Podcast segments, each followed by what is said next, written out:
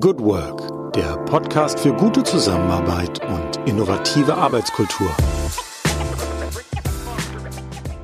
Herzlich willkommen am Tag X plus 57 in unserer Corona-Chronik im Podcast Good Work, dem Podcast für gute Zusammenarbeit und für zukunftsfähige Arbeitskultur.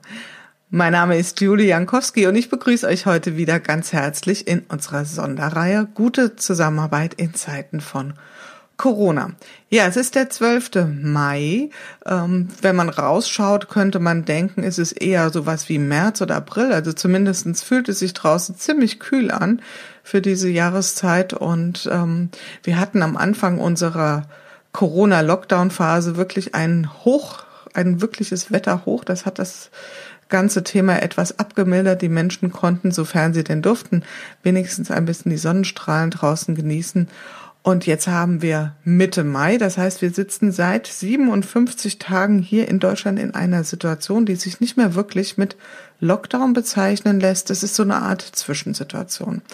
Tag X war der 16. März, also der Tag, an dem die Schulen geschlossen wurden. Inzwischen sind sie in Teilen wieder geöffnet, noch nicht vollständig. Wir sind noch weit weg von einem normalen Schulbetrieb und auch sonst ist das öffentliche Leben in Deutschland im Zuge der Corona-Maßnahmen noch lange nicht wieder da, wo es war. Und es ist auch wirklich die Frage, wie wird sich das in einem neuen Normal überhaupt darstellen? Werden wir die Masken auf absehbare Zeit ablegen können in Geschäften oder im öffentlichen Personennahverkehr? Wie wird es in den Büros aussehen? Was wird das Thema Social Distancing bedeuten für die nächsten Wochen und Monate? Ja, vielleicht so ein ganz kurzer Abriss. Wo befinden wir uns gerade? Also wie gesagt, so eine Art Zwischen Situation zwischen Station vielleicht, so kann man es am ehesten beschreiben. Und der, der Blick geht natürlich auch immer wieder auf die Gesundheitszahlen. Die sind einigermaßen stabil, wenngleich jetzt hier wieder etwas steigende Infektionszahlen für Deutschland vermeldet werden. Doch die Situation ist, so sieht es zumindest im Moment aus, in Deutschland ganz gut unter Kontrolle. Fokus in den Corona-Chroniken ist die Arbeitswelt. Wir sprechen mit Menschen aus ganz verschiedenen Branchen, versuchen da wirklich einen breiten Blick zu bekommen und festzustellen, wie wird gearbeitet, was lernen die Menschen in dieser Zeit, denn das wollen wir festhalten. Heute haben wir eine Vertreterin aus einem Bereich, den wir bisher noch gar nicht beleuchtet haben, nämlich aus dem Bereich der Startups, genau genommen aus dem Bereich der Fintechs. Und ähm, sie ist nicht nur Sales Managerin bei einem oder Senior Sales Managerin bei einem Fintech, sondern sie ist auch Mutter von drei relativ kleinen Kindern und vor allen Dingen ist sie Initiatorin der Bewegung Eltern in der Krise hier in Hessen. Und ähm, ich glaube, die Bewegung gibt es sogar bundesweit. Sie ist hier Initiatorin für Hessen. Das kann sie aber gleich viel besser selbst erzählen. Ich begrüße ganz herzlich heute hier in unserem virtuellen Studio Diane Siegloch. Hallo, liebe Diane. Hallo, schön, dass ich hier sein kann. Ja, wunderbar, liebe Diane. Wir haben im Vorgespräch schon mal kurz abgeklärt, du bist im Büro jetzt tatsächlich und dein Mann ist bei genau. den Kindern. Ja, insofern genau. herzlichen Dank, dass du dir diese wertvolle Zeit für uns ähm, reserviert hast. Erste Frage an dich. Wie bist du heute in den Tag gestartet? Wie geht's dir persönlich heute? Ja, also ehrlich gesagt, ich bin ja jetzt schon seit Wochen sehr viel äh, unterwegs in sozialen Netzwerken und auch in meiner, ich habe auch eine, eine WhatsApp-Gruppe mit über 40 ähm, Personen äh, hier in Hessen für unsere Initiative und wir tauschen uns relativ ähm, eng aus.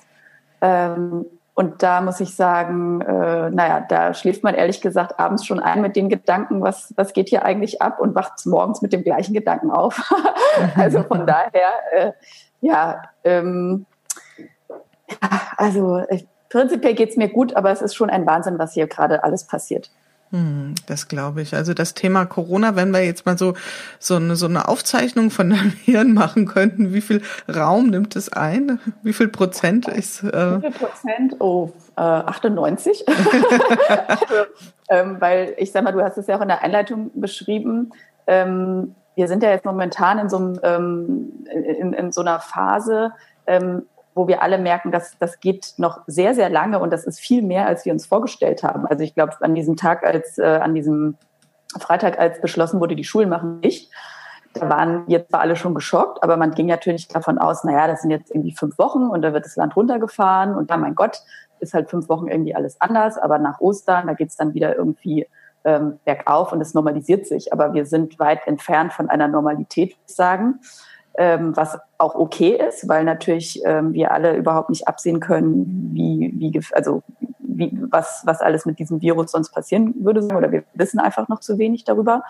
Ähm, aber jetzt sind ja schon zwei Monate rum und das hätte, glaube ich, keiner von uns gedacht, dass die Situation sich einfach so lange zieht. Hm, ich glaube auch.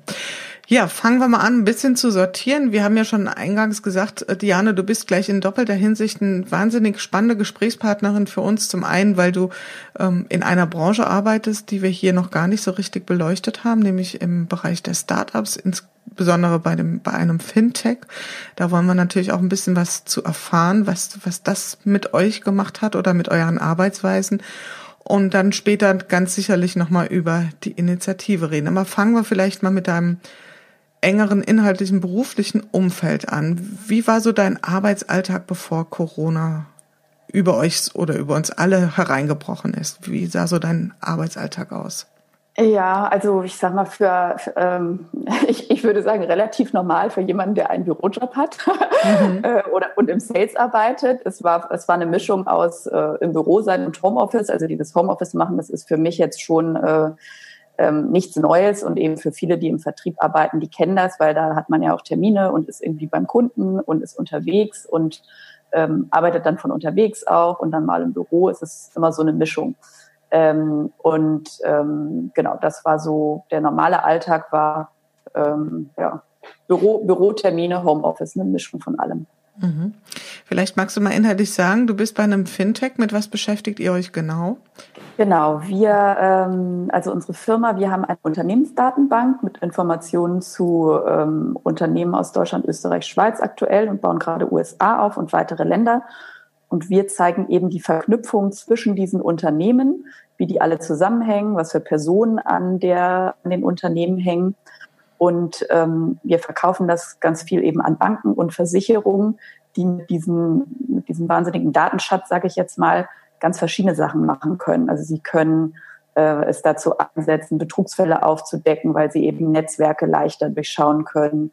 Ähm, sie können ihre Vertriebsaktivitäten anders steuern, weil sie feststellen können, wen haben wir denn alles als Bestandskunden und mit wem sind die verknüpft, ähm, wer für uns aber auch noch als Kunde interessant wäre. Also gibt verschiedene Einsatzmöglichkeiten. Ach, und eine Sache darf ich auch sagen, wir, auch das ZDF nutzt unser Tool.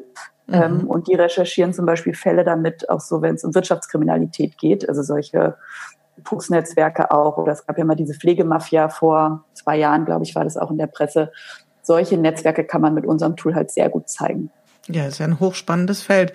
Das heißt also, was du beschreibst, ihr habt, ähm, du selbst hast vorher schon viel im Homeoffice gearbeitet, aber jetzt mal rein inhaltlich gesprochen, ähm, ich könnte mir vorstellen, dass eine Dienstleistung wie ihr oder ein, eine Service, was ihr anbietet, dass das in Zeiten von Corona ja wahrscheinlich eher boomt, als dass es äh, weniger nachgefragt wird. Was erlebst du da? Ähm, also prinzipiell ist unser Tool sehr gut geeignet dafür, auch ähm, eben jetzt diese, diese Betrugsfälle oder diese Antragsfälle ähm, zu prüfen, was man jetzt auch hat, ne? also mit diesen ganzen Corona-Hilfen. Ähm, äh, das, das ist auch ein Thema und da sind wir auch mit verschiedenen Behörden in Kontakt.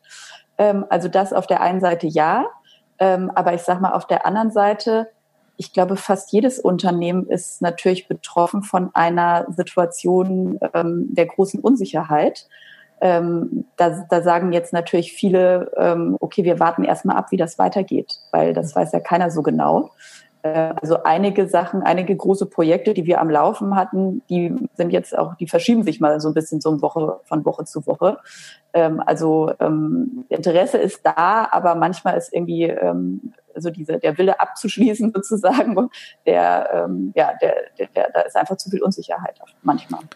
Man liest es ja dieser Tage auch in der Presse, dass ähm, also gerade die Startups da ganz schön unter Druck geraten, weil da logischerweise, also per Definition quasi die Kapitaldecke eine ganz andere ist als bei gestandenen und gewachsenen Unternehmen. Ähm, gleichzeitig seid ihr ja auch so aufgestellt, würde ich mal vermuten, oder zumindest mich mal äh, freuen, wenn du da eine Einschätzung geben kannst, dass ihr euch eben genau sehr flexibel an Marktgeschehen anpasst. Wie sieht das bei euch aus? Erlebst du da sowas, dass da so eine, hast du ja jetzt schon diesen Hinweis gegeben mit den Behörden, also dass ihr Geschäftsmodelle nochmal anpasst? Ja, also da sind wir natürlich auf jeden Fall schneller als so ein Großkonzern, sage ich mal. Also wir können halt dann eben relativ schnell überlegen, was können wir irgendwie, wem können wir was anbieten, was für, was für Daten müssten wir dazu nehmen, wie müssten wir unser Tool umbauen. Da sind wir ähm, sehr, sehr schnell. Ähm, aber gerade also was du zu den Startups gesagt hast, ähm, das erlebe ich jetzt, also wir haben eben auch Kontakt zu vielen anderen Startups ähm, da ist einfach generell das Problem, Startups sind ja oft auf Finanzierungsrunden angewiesen und da gibt es irgendwie eine erste, zweite, dritte Runde und so weiter. Und die Investoren, die sind natürlich auch gerade verunsichert, wie es generell weitergeht. Das heißt, ähm, ich habe von mehreren Startups gehört, dass deren Investoren gesagt haben, wir machen dieses Jahr gar keine weitere Runde mehr. Und wenn du dann eine Anschlussfinanzierung brauchst und die einfach nicht kommt, dann hast du natürlich ein großes Problem. Hm. Also ich persönlich auch habe ein bisschen Kontakt in die Startup-Szene, kenne auch schon das eine oder andere, was tatsächlich aufgeben musste, weil genau wie du schilderst, also diese Finanzierung, die ist ja am Anfang ganz, ganz wesentlich und wenn das dann ausbleibt durch die Investoren, ähm, da kommen wir vielleicht später nochmal zu. Das ist ja ein ganz spannendes Thema. Wie tauscht ihr euch denn aus, also mit anderen Startups? Ist das eher informell oder ist das ein Netzwerkgeschehen oder ist das auch irgendwie in irgendeine Form gegossen? Gibt es da Foren, gibt es da Gremien? Also ich sage mal so, vorher gab es viele Veranstaltungen. Äh, in, in, in Frankfurt gibt es ja irgendwie auch viele ähm, diese Coworking Spaces, die dann was veranstalten oder das Tech Lab und so weiter. Äh, das gab es vorher viel. Jetzt tauscht man sich, glaube ich, eher so informell aus oder beziehungsweise mit den Leuten, die man einfach kennt und fragt sie so, wie läuft's bei euch, wie läuft's bei uns und so weiter. Hm. Hat sich da, ich meine, es gibt ja eine riesige, gab ja eine riesen Plattform Meetup, ja, wo ständig permanent irgendwelche Netzwerktreffen zu allen möglichen Themen angeboten wurden. Ähm, erlebst du, dass da jetzt sehr viel online stattfindet oder wie, wie ist da so die Resonanz? Was erlebst du da oder ist das so ein bisschen nicht in deinem Fokus? Also es gibt Online-Geschichten, das merke ich schon, aber es ist schon sehr viel weniger geworden, weil gut, ich glaube, das wissen wir alle, der, der persönliche Kontakt ist einfach durch nichts zu ersetzen, ja. Und irgendwo, ähm, wir mal, ein Feierabendbierchen miteinander zu trinken und sich dann ähm, äh, ja einfach auszutauschen, das, ähm, das kann halt auch so, ein, so, ein, äh, so, so eine Zoom-Konferenz oder so einfach nicht ersetzen. Hm, gut.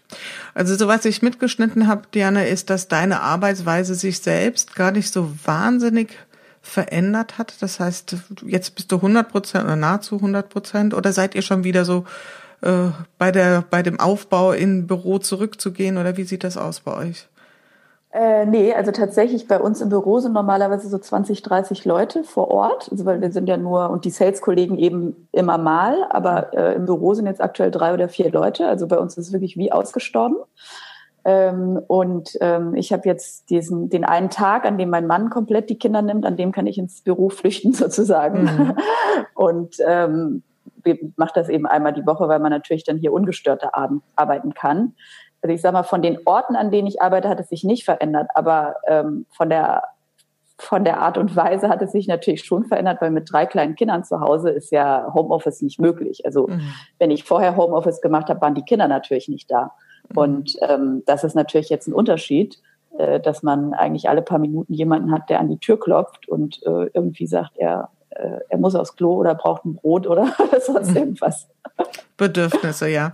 Da sind wir genau beim zweiten Thema und das finde ich ja auch ähm, sozusagen mit das Hauptthema, wie wir ins Gespräch kamen. Du hast drei Kinder. Du kannst genau. ja gleich nochmal erzählen, wie alt deine Kinder sind.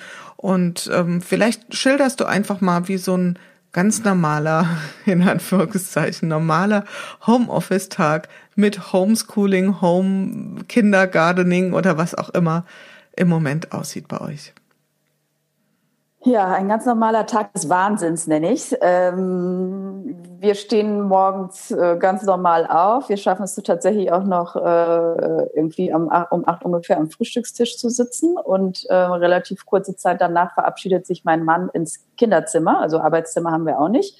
Er sitzt dann in dem einen Kinderzimmer am Kinderschreibtisch ähm, und arbeitet meistens zehn bis zwölf Stunden am Tag von einer Telco in die nächste.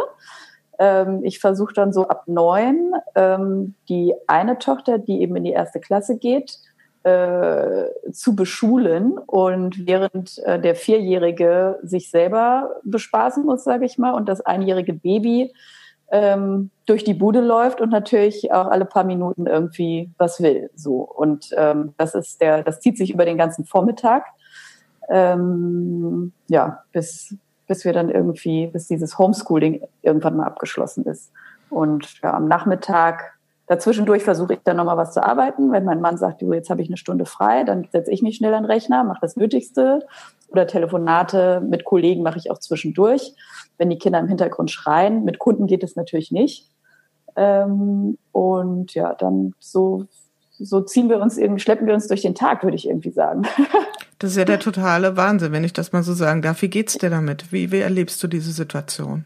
Ja, es ist mega anstrengend. Also es ist wirklich, ähm, man ist, man denkt wirklich jeden Tag aufs Neue, oh Gott, morgen fängt der Wahnsinn wieder an. Ähm, und man wurschtelt sich einfach durch. Und ich sage mal, ich arbeite jetzt auch noch nicht äh, wieder Vollzeit. Also ich, äh, ich arbeite 50 Prozent aktuell. Und um meine Stunden da zusammenzubekommen, auch wenn ich sage, heute arbeite ich, muss ich drei oder vier Stunden was machen, brauche ich eigentlich den ganzen Tag, weil ich immer hier eine halbe Stunde, da eine halbe Stunde, dann noch mal eine Stunde vielleicht mal konzentriert am Stück, dann wieder mal zehn Minuten und so weiter. Also es zieht sich bis abends ähm, und oft sind Sachen nicht geschafft, äh, die ich machen muss. Also sprich, auch nachdem die Kinder im Bett sind um halb neun, klappe ich dann wieder den Rechner auf, um dann auch noch mal irgendwie eine Stunde zu arbeiten, weil ich dann noch mal irgendwie eine Stunde oder zwei konzentriert habe. Also ähm, ja, es ist der reine Wahnsinn. Anders kann man das gar nicht beschreiben. Hm. Und es geht ja auch nicht nur um, ähm, wie viele Stunden arbeite ich, sondern auch überhaupt den Raum zu haben, sich mal auf eine Sache zu konzentrieren. Also ich meine, jeder, der das äh, irgendwie mal auch nur im Ansatz erlebt hat, weiß ja, dass das ein Ding der Unmöglichkeit ist, sich einer anspruchsvollen Aufgabe, mit der du ja beschäftigt bist, sich darauf einzulassen, dass im Fünf-Minuten-Takt jemand reinkommt und die Aufmerksamkeitsspanne einfach unterbricht. Ähm, Jetzt würde ich ganz gern mal wissen, du bist Begründerin oder Mitbegründerin dieser Bewegung Eltern in der Krise. Ähm, ich glaube, wir haben jetzt alle ein ganz gutes Bild, wie so ein Alltag von dir aussieht und der eine andere oder die ein oder andere, die jetzt zuhören, äh, teilen die Erfahrung und wie kam es zu dieser Bewegung beziehungsweise an welcher Stelle kamst du dann ins Spiel?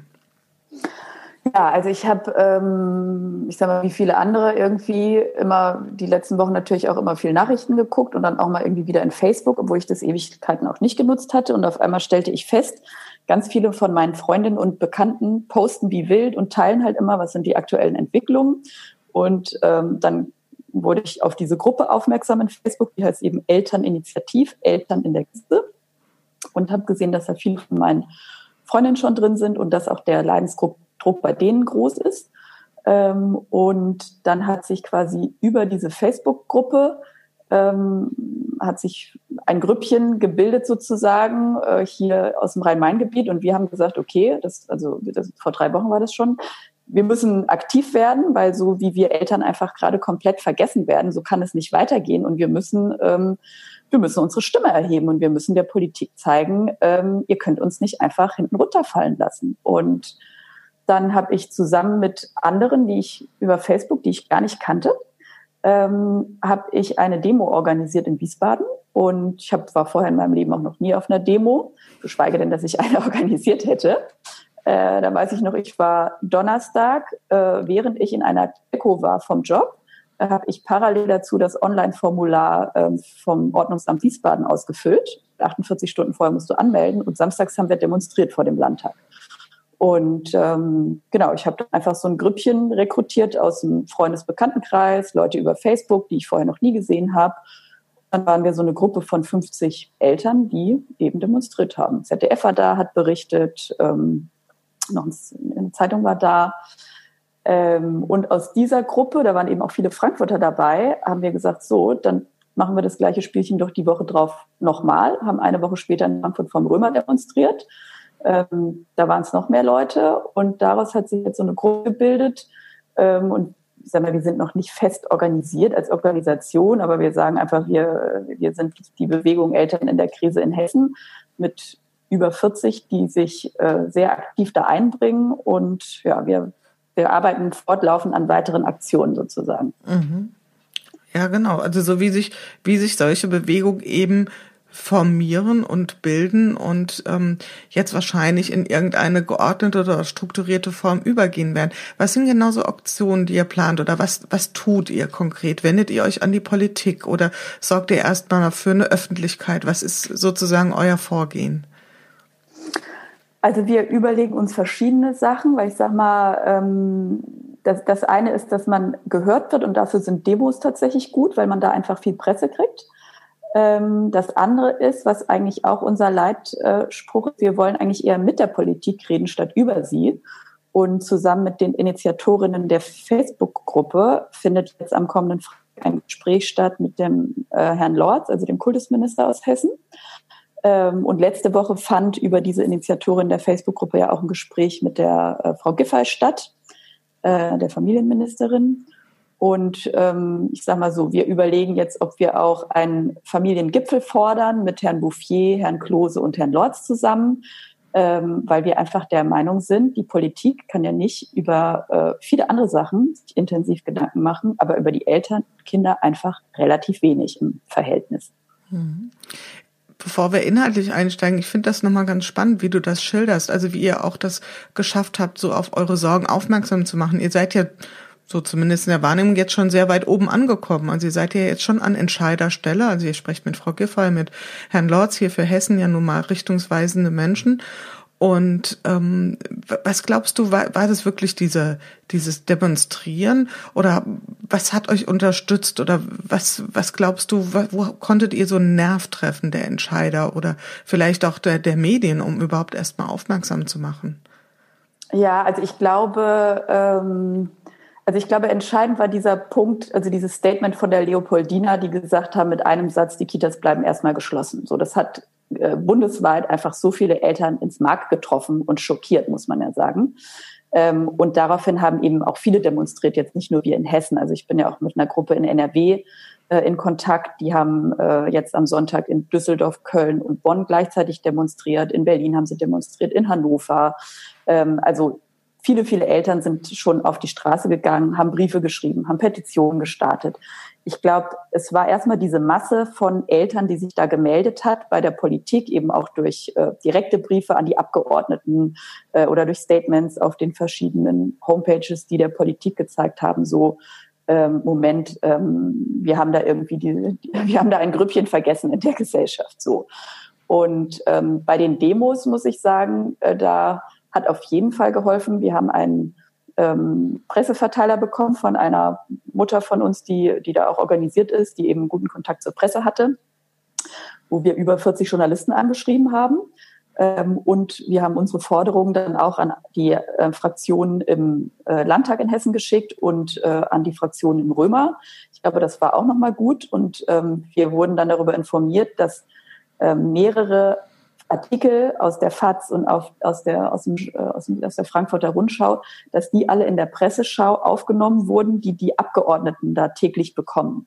Und das zeigt, also ich glaube, wenn die Politiker dann sehen, oh, da war ja irgendwie schon wieder ein Grüppchen auf der Straße und hier sind irgendwie drei, vier Zeitungsartikel dazu, ähm, dann wächst bei denen schon das Bewusstsein, dass ähm, man sich einfach weiter Gedanken machen muss um, um die Eltern und die Familien.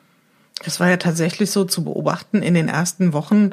Gut, in den ersten Wochen war sowieso ein Ausnahmezustand, aber auch dann kamen ja erstmal ganz andere Player so an die Oberfläche oder wurden wahrgenommen. Also das Thema Eltern, Kinder ähm, war ja sehr, sehr lange ähm, nicht unbedingt im Mittelpunkt des Interesses im öffentlichen Raum. Und dann kam es ja, wie du sagtest, ähm, zu dieser Leopoldina äh, Studie und äh, so habe ich es auch beobachtet, dass dann auf einmal dieser ja, Cotter würde sagen, Sense of Urgence auf einmal auch da war und den Menschen, auch die vielleicht nicht unmittelbar betroffen sind, so ein bisschen gedämmert hat, ähm, was da eigentlich für Ungeheuerliches passiert. Und wir haben jetzt bisher ähm, noch nicht so sehr über die Kinder gesprochen, also nicht in erster Linie, sondern jetzt erstmal die Perspektive eingenommen was bedeutet diese äh, Grätsche zwischen einerseits Arbeiten, andererseits Kinderbetreuung?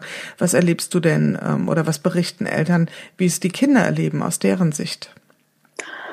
Ähm, also ich glaube, bei den Kindern, äh, also sagen wir mal so, es kommt drauf an. Es gibt auch Kinder, die sich gerade freuen, nicht in die Schule zu gehen. Also das habe ich ja auch schon von Eltern gehört. Mhm. Ähm, aber die Kinder fragen natürlich jeden Tag mehr, ähm, Mama, wann, wann macht die Kita wieder auf? Mama, wann macht die Schule wieder auf?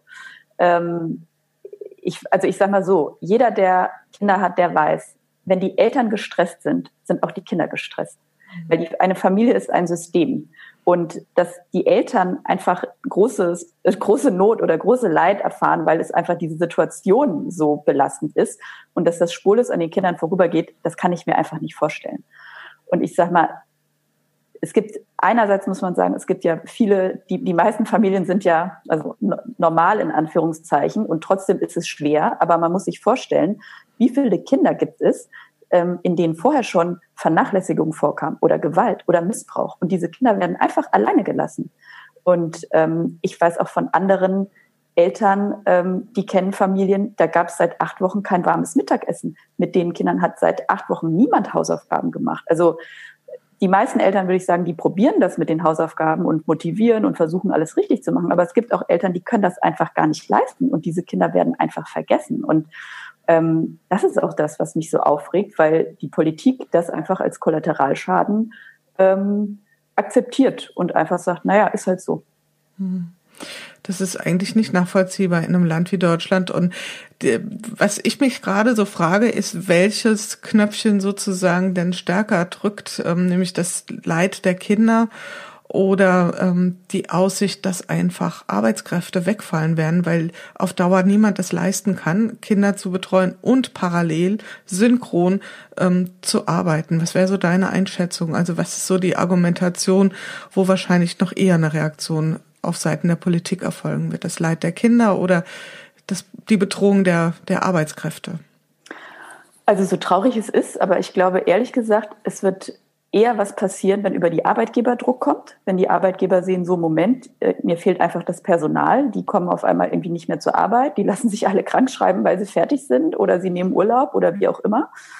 Ähm, ich glaube leider, dass das den größeren Hebel hat, als äh, die Situation von diesen vernachlässigten Kindern zu beschreiben, so traurig das ist. Aber in Deutschland stehen ja auch die Grundrechte, die Kinder, die, die Grundrechte der Kinder nicht im Grundgesetz.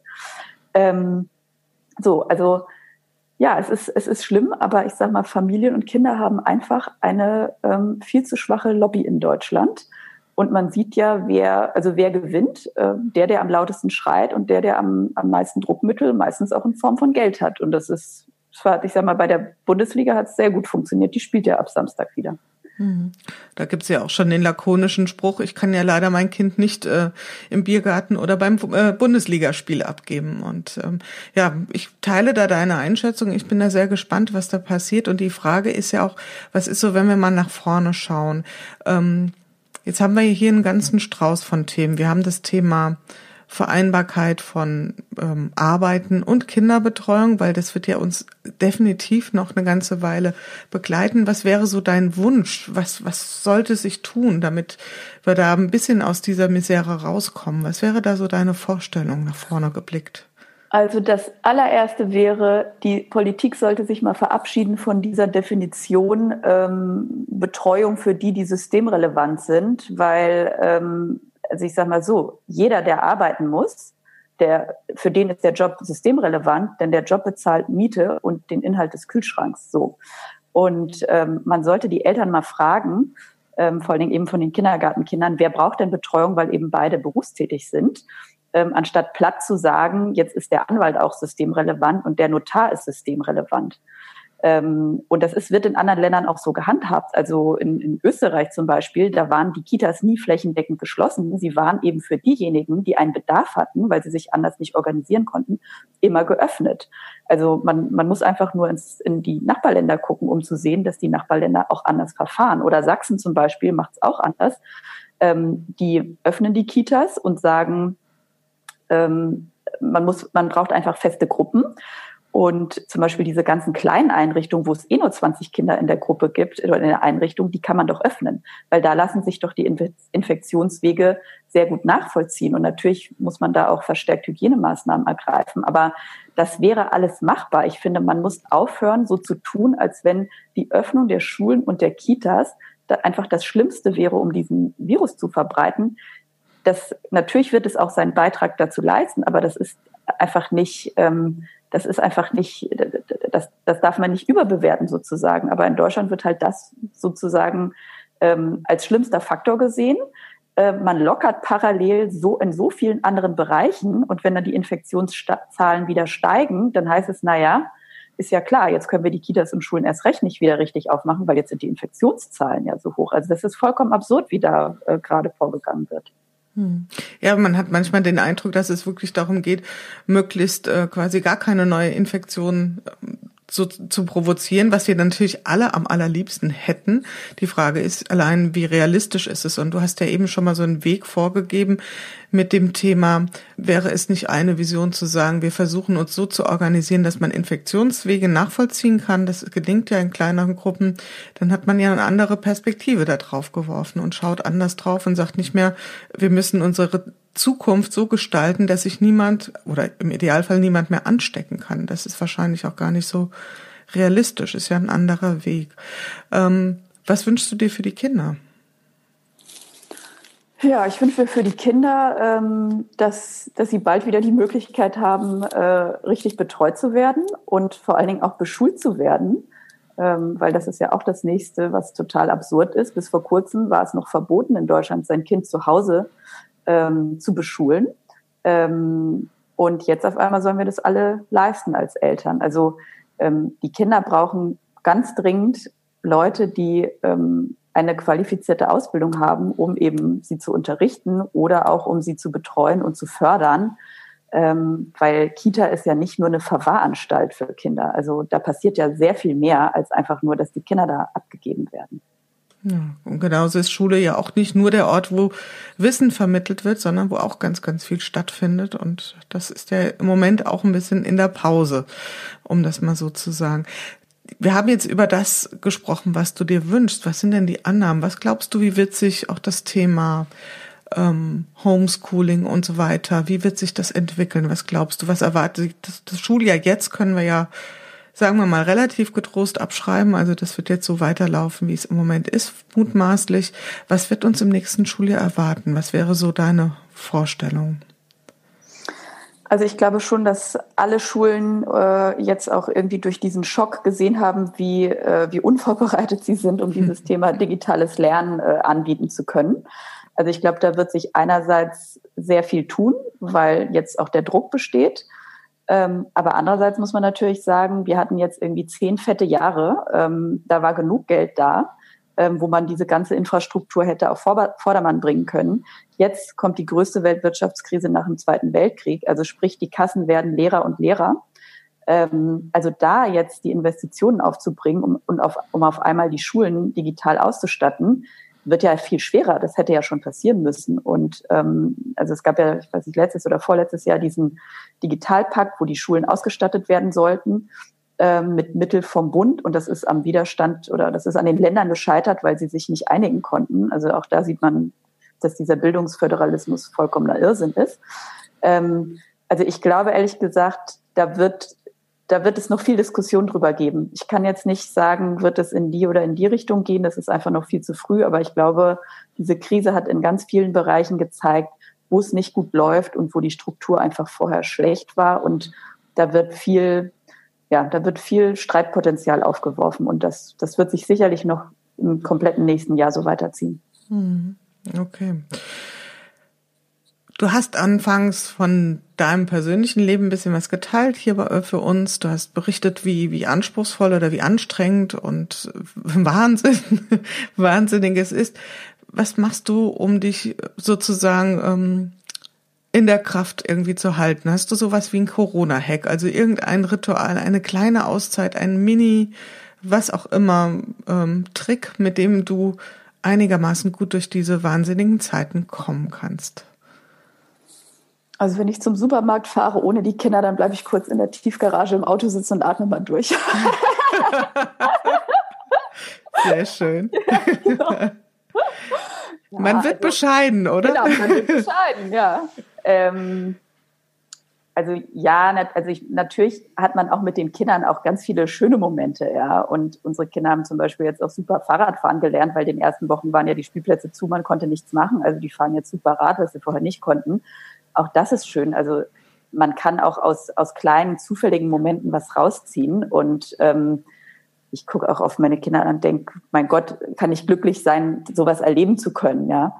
Ähm, und so, also der Wahnsinn ist da, aber andererseits, ich kenne auch Leute, die eben diese Krise ganz alleine durchstehen müssen, weil sie alleinstehend sind. Ähm, und dann denke ich mir, gut, da möchte ich jetzt auch nicht unbedingt tauschen. Hm. Also man sucht es sich so in dem kleinen Moment, aber ich kann jetzt nicht sagen, dass ich ein festes Ritual hätte oder so. Man, man ergreift einfach den Moment. Also wenn wir auf dem Spielplatz sind und die Sonne scheint, dann mal kurz auf der Bank durchschnaufen und das Gesicht in die Sonne halten und, und sich sagen, okay, wir schaffen das. Hm. sich da so kleine Ressourcen rausziehen. Und ja, ich glaube, das ist auch ganz gut, was du sagst nochmal. Ähm, das kommt ja auch manchmal so rüber, als seien jetzt alle Eltern ähm, gnadenlos nur genervt. Und ähm, da finde ich, kommt auch viel Härte so in der, in der Diskussion ins Spiel. Auch gerade bei Menschen, die vielleicht nicht in der Situation, die, die sich so hinstellen und sagen, naja, ähm, ist es denn so schlimm, mit den Kindern allein zu sein? Nee, das ist es nicht. Es geht hier schon um eine ganz besondere Herausforderung, die wahrscheinlich jedem nicht leicht fällt. Ja, also von daher äh, glaube ich, dürfen wir da auch ein bisschen milder miteinander werden.